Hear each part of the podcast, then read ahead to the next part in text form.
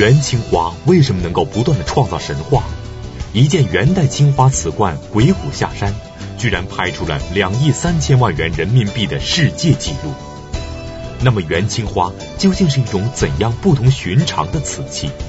它究竟凭借着怎样独特之处，从而获得了巨大的艺术价值和经济价值？收藏专家、观复博物馆馆长马未都为我们精彩讲述词中神话元青花，敬请关注。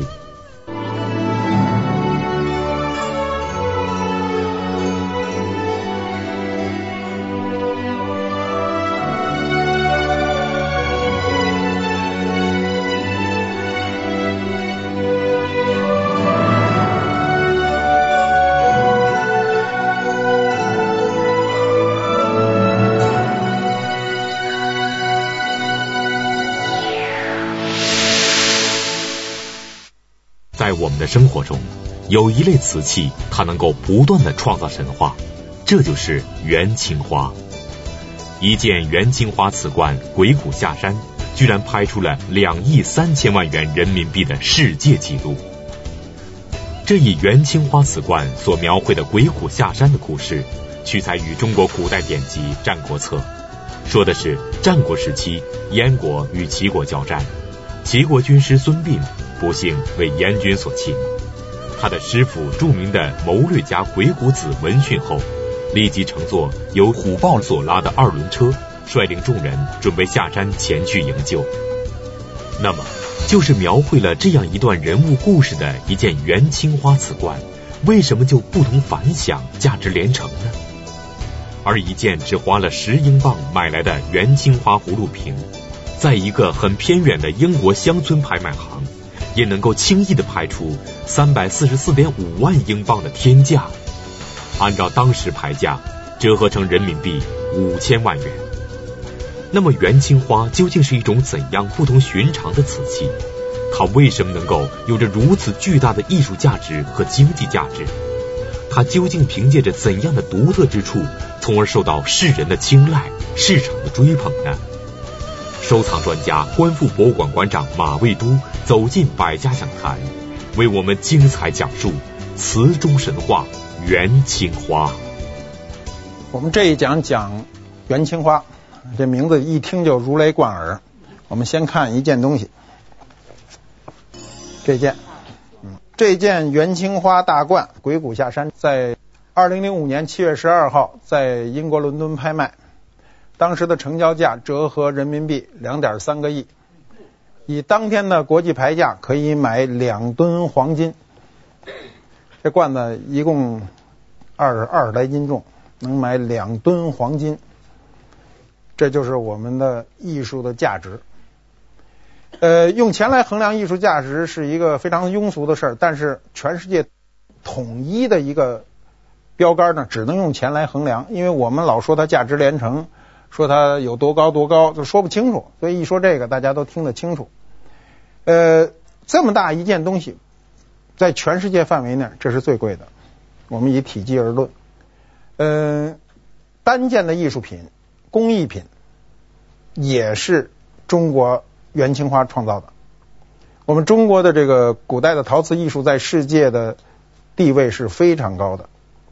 全世界人用金钱表示了对我们的文化的一个尊重，这确实让人感觉到中国古代陶瓷艺术的博大精深。但问题是，一件元代青花大罐，它究竟凭借着怎样独特的魅力，竟然拍出了如此惊人的天价？这件事情的背后，究竟隐藏着怎样鲜为人知的秘密呢？我们首先要了解背景。元代政府在这个拿下江山之前，就设立了在景德镇就设立了浮梁瓷局。那么浮梁是什么地方呢？唐诗白居易的《琵琶行》里有说：“商人重利轻别离，前月浮梁买茶去。”这个浮梁就是景德镇，也盛产茶叶。由于青白瓷，宋代的青白瓷的成熟，给元青花的出现提供了一个基础。元青花有很多谜，第一个谜呢，就是它为什么是蓝色的？我们这个青花的创烧呢，有宋代创烧说，有唐代创烧说。但它这个地点呢，都不是景德镇，它跟景德镇呢没有传承关系，没有因果关系，而且呢，到目前为止几乎没有完整器，都是一些残片。这些残片的那个胎质呢，跟景德镇的这个胎质是完全不一样的，所以呢，我们也不能认为唐代的青花、宋代的青花跟元代的元青花有什么直接关系。那么元青花为什么是蓝色呢？首先是它受波斯文化的一个影响。蒙古人呢，他上白上蓝，我们说过。波斯的工艺呢，是提倡繁縟，提倡这个非常繁縟的这种工艺，它与宋的追求是完全不一样的。蒙古呢，当时跟西域的关系呢，在十三世纪初的时候，由于成吉思汗的异军突起。他的他本人和他的后来的继承者多次征服了中亚、西亚，打通了中西文化交通的这个要道。大批的阿拉伯人、波斯人都涌入了中国，有工匠、科学家、天文学家、医学家，他涌进了中国的内地，这样就带来了西域的一个文化。元朝建立以后呢，又有大批的这个穆斯林的知识分子、商人，通过了丝绸之路呢，源源不断的进入中国。在历史上，伊斯兰教的国家的这个贸易能力都非常强，愿意跟其他地区做贸易，带过来了他的工匠器械，哎，他就慢慢的就发达起来了。元青花第二个谜就是他为什么没有初创期，没有萌芽期？一出来就是一棵大树，没有这小苗。我们过去的任何一个窑口都看得清清楚楚它的发展的一个脉络，元青花没看到，就一下就是一参天大树。你看见它的时候，它就是一亭亭玉立的大姑娘了，已经不是襁褓中的婴儿。这跟什么有关呢？它有很多说法。第一，它是在元代的中晚期出现的。元青花不是元代的早期出出现的，它是在元代的中晚期才出现。它是受波斯的影响，它有原材料和工艺都是从波斯输入的，这是一种说法。另外一种说法是说什么呢？就是元代以后，大量的工匠南迁，北方的工匠南迁以后呢，我们注意到，北方的工匠绘画的能力都比较强，磁州窑就是以绘画为主的。那么到了南方以后，到了景德镇那地方驻扎下来以后呢，在景德镇这么漂亮的瓷胎上作画，只不过就是换了纸、换了颜料而已，就跟一个画家到另外一个地方画画，只是纸张和笔不同而已，但技艺没有什么区别。那么这是另外一种说法，就是它是一个突变，一下就成熟了。元青花的这种突变呢，我们至今从学术角度上讲呢，还有很多问题去去待研究。但是总体上，它突变的这个局面是形成了。那第三个谜是什么呢？就是元青花为什么题材众多？它跟其他瓷器的题材表现是不一样的。它题材众多，什么都有，有花卉、鱼藻、灵毛走兽、龙凤、人物，什么都画。他为什么画这么多题材呢？元青花早期的题材大致都是花卉呀、呃灵毛走兽啊、龙凤纹呐，都是这些。后期出现了大量的故事、戏剧故事片人物。第一个原因是受元曲和小说的影响，有情节，愿意画情节。第二个原因是景德镇在。元朝后期的时候，朱元璋驻扎在此。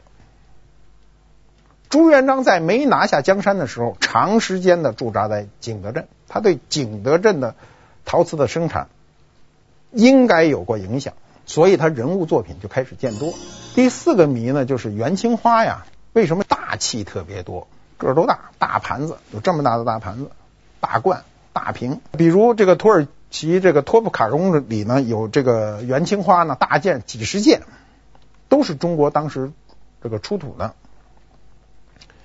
我们我们看一下，就像这样的大盘，它大气多还有一个原因，就是跟蒙古人的这个性格有关。蒙古人的性格呢，都是粗犷，不拘小节。呃，你比如高安出土的元青花中有一个半杯，所谓半杯就是高足杯，这样的就是半杯，喝酒用的。这个地方呢是手攥着。我们现在的酒杯都很小了，它这个酒杯很大，底下一攥。为什么酒杯做成这样呢？过去它是马上民族，他骑在马上，一只手腾出来就可以攥住这个杯子。欲饮琵琶马上催，就是这个感觉。嗯，那么他出土了这么一个半杯，上面写着两句诗，这诗写的非常有意思。他说：“人生百年常在醉，算来三万六千场。能活一百年，一年三百六十天，我天天喝，醉一场也就无非三万六千场。人生苦短啊！我们说过，到了元朝就开始有蒸馏酒了，不是酿造酒了，度数开始提高了。但是就这杯子要喝蒸馏酒也够一呛。嗯，高安当时还出土了六个带盖的梅瓶。我们讲梅瓶时讲过，梅瓶就是装酒的。它底下每一个瓶子底下有一个字，它写的是“礼乐射御书数六艺”。古代说的六艺，这六艺啊很有意思。礼说的是礼节、道德水准。你过去一个人在社会上生存，这是第一个要求。第二呢是乐，是音乐，是修养、素养。你懂得音乐，你这人的修养就比较高。第三呢是射。射，古代的射就是射箭，记忆，你生存的一个本能。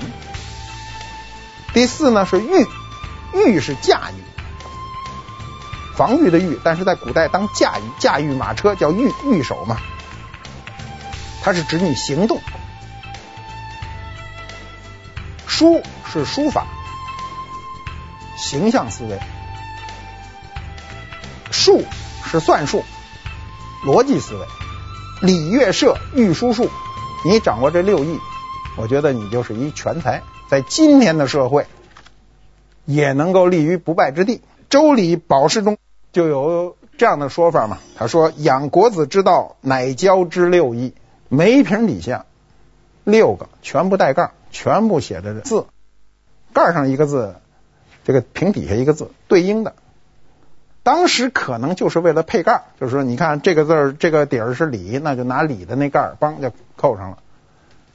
这是中国建国以来出土最重要的一批元青花，每个都精美之极，在江西出土。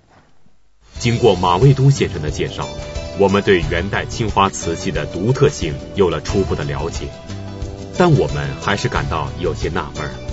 究竟有什么不同凡响之处，使得一件元代青花瓷罐能够拍出价值两亿三千万元人民币的天价来呢？第一是它的题材决定的。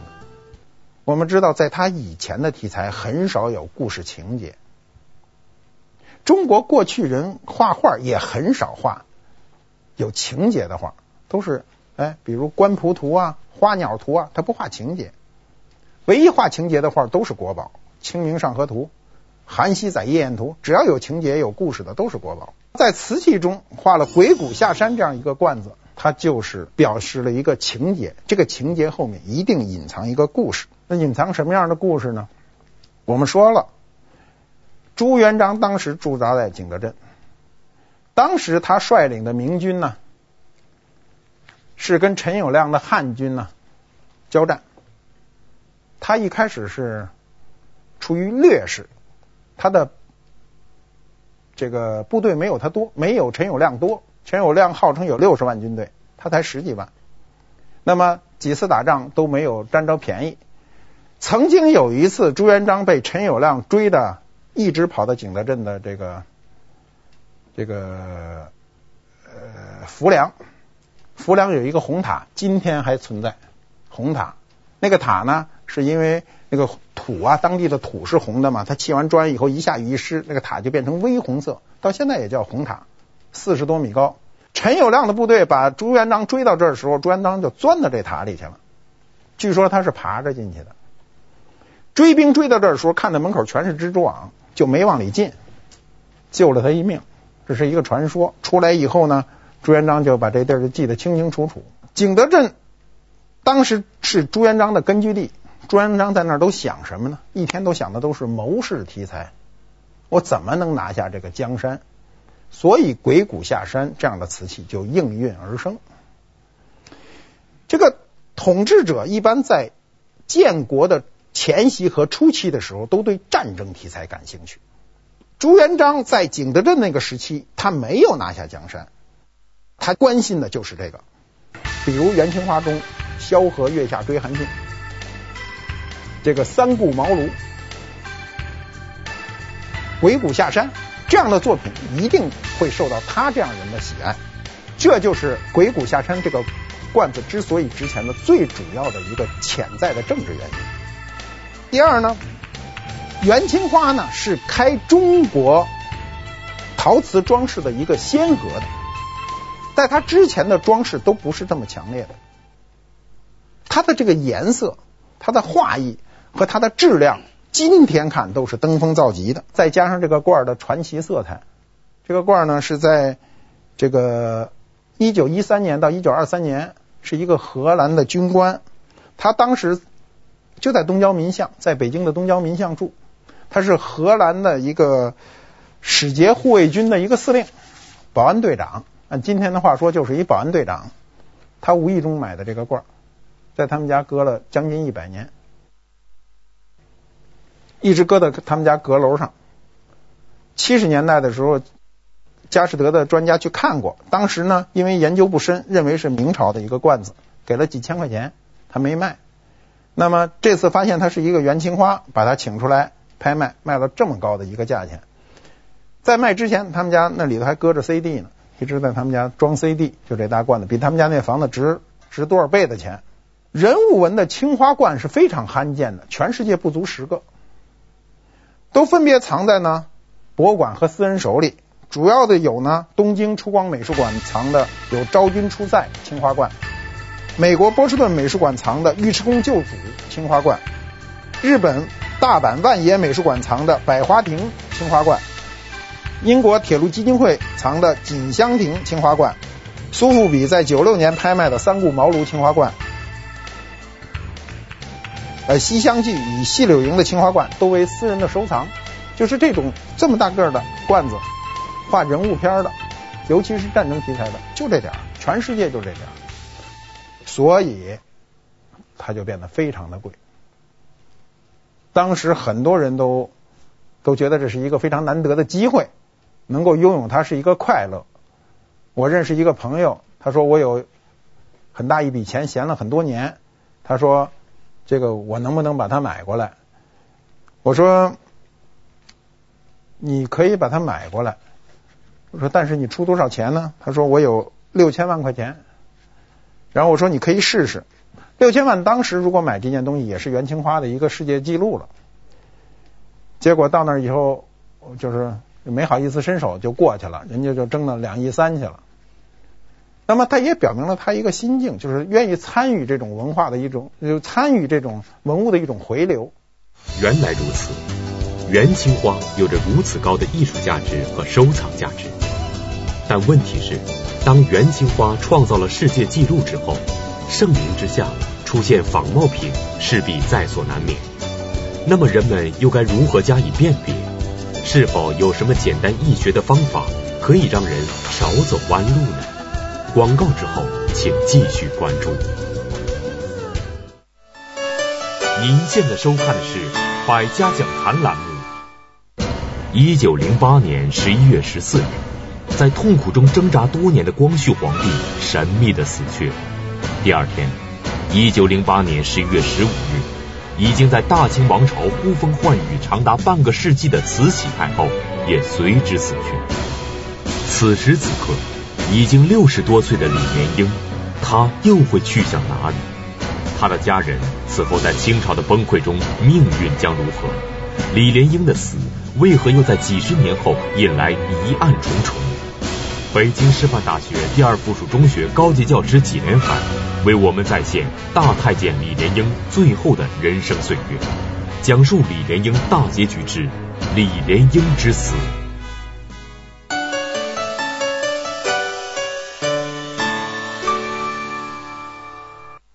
我几乎每个月都能看到各种各样的元青花在我面前呈现。我比较容易去区分它，但是我们作为一般的收藏者，怎么去区分它呢？我们首先要知道它一些基本点。我有一个朋友跟我说，说谁说他有一个朋友家里有一个元青花要卖，让我去看看。我呢就跟他去了。一进门呢，我就问我说东西在哪儿呢？他说在桌子上呢。我一看呢，桌子上有一个报纸包着的一个青花罐。我说东西不真，然后他就愣了。他说你没看呢。我说问题是我问你了，我在路上跟你说了画的什么，这个主要图案是什么，你跟我叙述的很清楚，但是你给我叙述的这个东西，在我印象中是一个标准大的瓷器，但你东西很小，那就一定有问题。他说为什么不可能画小呢？我说我给你讲个简单的道理。我说门口停一汽车。是有三对轱辘，六个，但这车只有五米长，你信吗？那是那面的只能有四个，小面包车只能有四个轱辘，有六个轱辘的一定是大公共汽车，它必须要有体量感。你给我描述了这个青花瓷器有若干层，如果有这么多层的瓷器，一定体量要够标准大，如果不够标准大，它一定是个作伪的。我们不能想象古人诚心把这个东西做得很小。就跟我们今天不能想象一个车只有五米长的一个车一定要做上三组轱辘，道理是一样的。所以不用不隔着报纸那包着呢嘛，我马上就说这东西不对，然后打开一看，就果然不对。所以你要知道它的这个层数。另外呢，元青花是一个装饰层数非常多的，一层一层的很多，但它有一个肯定不出现，七层。它的装饰纹饰中有三四五六。八九十都有，就是没七。原因是什么呢？是因为蒙古人、元朝人呢重九恶七，九层的东西你注意看，九层的层次纹饰是最多的，但是七层一定不画。现在的人有时候不知道，所以他在仿的时候，他有时候就给你仿成一七层。你要看到七层，就是百分之九十九点九，这东西就不真了。他为什么？这个重九恶七呢，这跟忽必烈呢当时有一有一个政策有关。忽必烈呢当时在刑罚当中的时候呢，他采取一种宽容的态度，他就说呀，天饶他一下，地饶他一下，我饶他一下。比如说要打五十棍，那么就打四十七。天饶了一下，地饶了一下，忽必烈皇上又饶了一下，就打四十七棍。有的刑罚要打一百一十棍。还是减三下，变成一百零七棍，所以大家觉得这事儿不怎么吉利。所以这个元朝人写汉字“七”的时候，这个弯不是向右拐，都是向左拐，知道吧？他写这“七”一定往这边拐啊，这是这是一些个一些知识，这些知识好像跟他瓷器鉴定不是有直接的关系，但是一旦你掌握的时候，他有时候就很多问题就迎刃而解。马未都先生的这一说法很有道理，这让我们想起了陆游的两句诗：“如果欲学诗，功夫在诗外。”他启迪我们，做什么事情都要从大处着眼，注意事物之间的相互联系，通过读书实践积累丰厚底蕴。由此看来，人们想搞些瓷器收藏或者投资的话，那真的要在相关的知识方面做些积累才行。否则就很有可能像有的人那样举止荒唐。元朝皇帝元顺帝至正年间，明明只有二十八年，他却偏偏弄出个至正二十九年的青花瓷来，而且还执迷不悟。元青花的研究啊，历史上没人做过，明清两代人都没有做过。甚至到了民国都没有什么人做过元青花的一个专门研究，所以在史籍上对元青花是无载的。第一个对元青花研究的人是外国人，不是中国人。这个人是叫波普，是美国人。他在五上个世纪五十年代，就也就是说，距今也就是五六十年的时间才开始研究。他最早研究的这个青花瓷器是是呢是什么东西呢？是一对大瓶。这对大瓶呢，是一九二九年呢。在北京发现的，后来呢就运往了欧洲。这对大瓶上呢有确切的文字记载，它是这样记载的：它上面写着信州路玉山县顺城乡鹅教里金堂社奉圣弟子张文进喜舍香炉花瓶一副，祈保阖家清吉，子女平安。至正十一年四月，良辰谨记。它上面有这样的文字记载。至正十一年就是公元一三五一年。这上面呢写的很清楚，他花钱订的这个瓷器供奉。这对大瓶一九二九年的时候呢就被英国人买走了，至今现在在这个戴维德基金会在英国展出。去伦敦的时候，在伦敦大学都可以看到它的展出。那是那香炉没找着呢，大家都可以去找找啊，非常重要的瓷器，至今没有找到那香炉。他写的很清楚，喜舍香炉。花瓶一副，我们一般的情况摆放是香炉搁在中间，大瓶一边一个。那香炉哪去了？到现在没找着。这件东西就太有名了，以它为准，所以把元青花层次丰富的东西都叫至正型。至正十一年，至正型。至正一共有多少年呢？至正一共有二十八年。因为至正型青花太有名了，所以所有的仿青花的人都一定仿至正型的。我见过一个人跟我说：“马先生，说我的至正型的青花，从至正元年到至正二二十九年的全有，一年一个，二十九个。至正一共就二十八年，啊，他有二十九年的。他体现了一种什么精神呢？叫无知者无畏。”对吧？所以收藏本身是一个不追求奇迹的，奇迹有可能发生，但收藏本身是不追求奇迹的。他追求的是一种实际，一定要追求一种实际。你可不可能？历史上有人可能，那个叫霍布逊的人可能。这大瓶至今在英国摆着，确真无疑，全世界对这件东西不存任何争议。但我们生活中确实有这样的人。执迷不悟，我见过很多人收藏的元青花，家里几百件，告诉我全是真的，一件假的都没有，都是亲自挖出来的。所以我觉得你你掌你掌握的不仅仅是鉴定学，你比如说文物鉴定，好像说是一种鉴定学，其实很大程度你要了解一个社会学，概率，概率是个数学问题啊，有多少可能这东西碰到你身上，这有多少可能？怎么那东西，全世界请国家之力搜集的东西都搜集不齐，怎么全到你们家去了？你想想这个概率上有多大可能？这是完全是一个社会学问题，完全不是鉴定，不是鉴定学。元青花呢，多画牡丹。我们看到元青花大观里啊，呃多画牡丹花，牡丹花画的非常多。牡丹花呢，是一个少数民族最推崇的花卉。呃，辽瓷中。金代瓷器中、西夏瓷器中、元代瓷器中都大量的绘制。它首先呢，从社会学的角度观察呢，就是它代表了富贵。我们都知道富贵花嘛。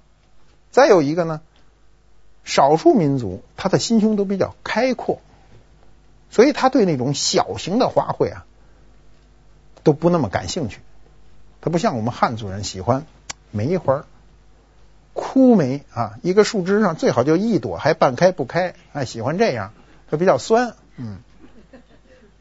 他一看那他就火了，他一定要看这么大的花，牡丹花大嘛。所以少数民族的喜欢牡丹是有一定的道理的，跟它的生存环境和状况有关。元青花的这个被社会的这个关注呢，啊，就是近些年的事情。我们说过，研究它不过才五十多年的时间。当研究成果公布于世，大家都能够公认元青花是中国非常重要的一个发明创造的时候呢，全社会才给予关注。在那以前，我们民国初年、清朝的时候，都认为青花都是明朝的，都认为都是永宣时候的。我们下一讲就讲永宣，都是他认为都是永宣时候的。后来才发现，有相当一批东西是早于明朝，元朝就有了。尤其碰见了这个制正型的大瓶。真是感谢张文进啊，就是大瓶的师者呀、啊，感谢他在上面写了这排字，要不然我们没有证据证明这么漂亮的东西是那个时期烧造的。古人与有意无意之间的一个举动，就为今天的人们留下了珍贵的文物，同时还解决了有关学术问题，真可谓是功德无量。那么，一个英国人于一九零零年五月份花十英镑买的一个瓷瓶，为什么百年之后价格居然上涨了将近三十五万倍呢？广告之后，请继续关注。您现在收看的是《百家讲坛》栏目。这是一个历经磨难却又胸襟万里的皇帝，他八岁登基，在位六十一年。至亲鳌拜，交彻三藩，南收台湾，北拒沙俄，缔造了一个大一统的中华帝国。这是一个君临天下却又内心孤独的皇帝。他一生两度废立皇太子，二十年骨肉相残，孤独而终。这又是一个王者归来的黄金时代，三个恢宏帝国，三个盛世君王。同一时代的他们，究竟将如何煮酒论英雄？北京社会科学院研究员、中国紫禁城学会副会长严崇元以史学积淀纵观古今，品味康熙皇帝的功过得失；以国际视野横贯东西，点评大国崛起的背后兴衰。近期播出，敬请关注。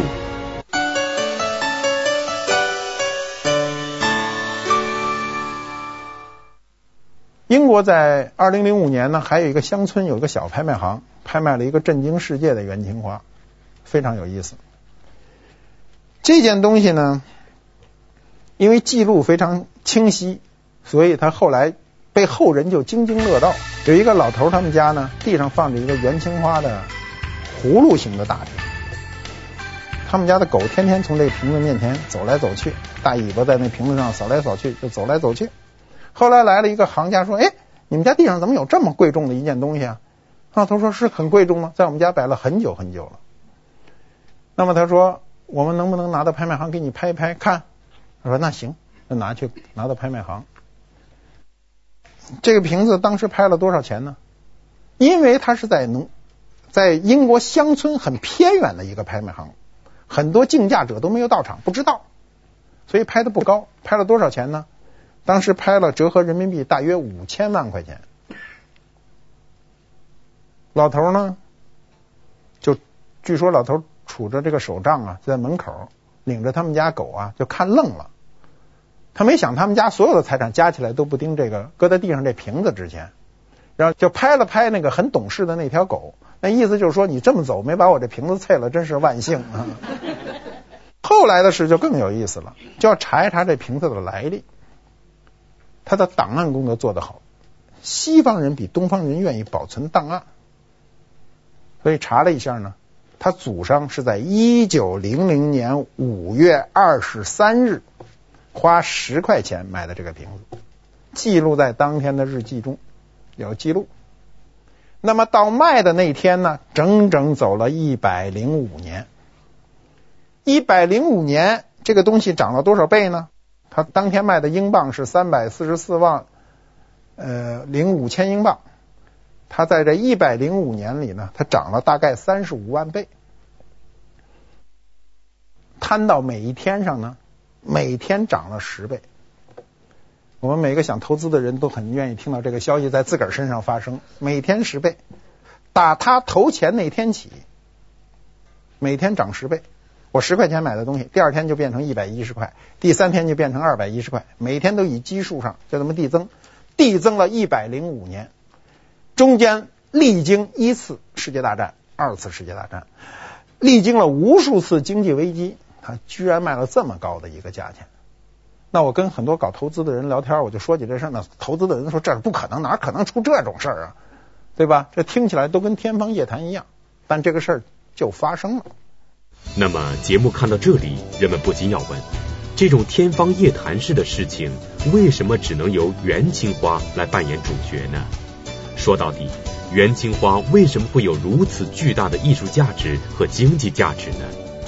它在瓷器中的霸主地位究竟是如何确立起来的呢？我我们现在对元青花做一个总结，就是中国陶瓷的这个从它发明的那天起，它的陶瓷的品种是在不断的增加的。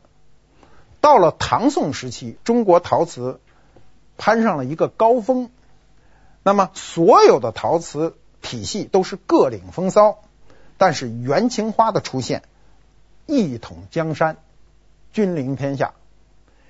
到元青花的出现，确立了青花的霸主地位，确立了景德镇瓷都的地位，七百年来无法撼动。它一定有原因。元青花为什么有这么大的？这个这个力量能够在这么残酷的市场上能够站稳呢？首先，它是汉族文化、波斯文化、蒙古文化的一个结晶，市场的热爱也是元青花繁荣的一个动力。因为有市场有需求，元青花出现以后迅速膨胀。我们我们知道，后来明代、清代瓷器都是以青花瓷为主。那么，青花瓷的特点是什么呢？首先，它是以优雅悦目的蓝色为陶瓷开辟了一个装饰的新路。在它之前的陶瓷呢，没有这么漂亮悦目。这个蓝色对任何层次的审美都会有非常强烈的感受，不排斥。有些色泽是有的人喜欢，有的人排斥。排斥青花颜色的人几乎没有。第二是它的发色稳定，成品率高，从工艺上它有所突破，相对容易达到一个高标准。第三就是它的质地优良，从内到外，所以它才具有极强的市场竞争力。正是因为元青花的这些特点，它才确立了一个霸主地位。元青花的出现呢，它一反宋代。追求的那种含蓄美，那种自然美，它是奔放的，它强调的是人工美，所以它改改变了宋代以来的含蓄的美学观，开辟了陶瓷的新的一条路。后来能够撼动它地位的瓷器，只有清代中后期出现的粉彩可以跟它较量。我们讲到粉彩的时候，会讲到这讲到这些。那么我们下一讲就讲明代的早期青花。谢谢大家。马未都说瓷器收藏的节目，今天播到这里将暂告一段落。此后更为精彩的明清瓷器等节目将在以后连续播出，让我们共同期待。从下周日开始，百家讲坛将隆重推出由严崇年先生主讲的系列节目《康熙大帝》。敬请关注。到了慈禧太后身边梳头的李莲英，开始她此后四十四年跟随慈禧的生活，但她依然还是一个平凡的小太监。此时此刻，紫禁城里大红大紫的是他的师兄，被称作小安子的安德海。那么，这个安德海究竟是怎样一个太监？他是怎么变得大红大紫？又是怎样迅速的成为刀下鬼？北京师范大学第二附属中学高级教师纪连海为我们揭示安德海大起大落的背后原委，讲述李莲英之安德海之死。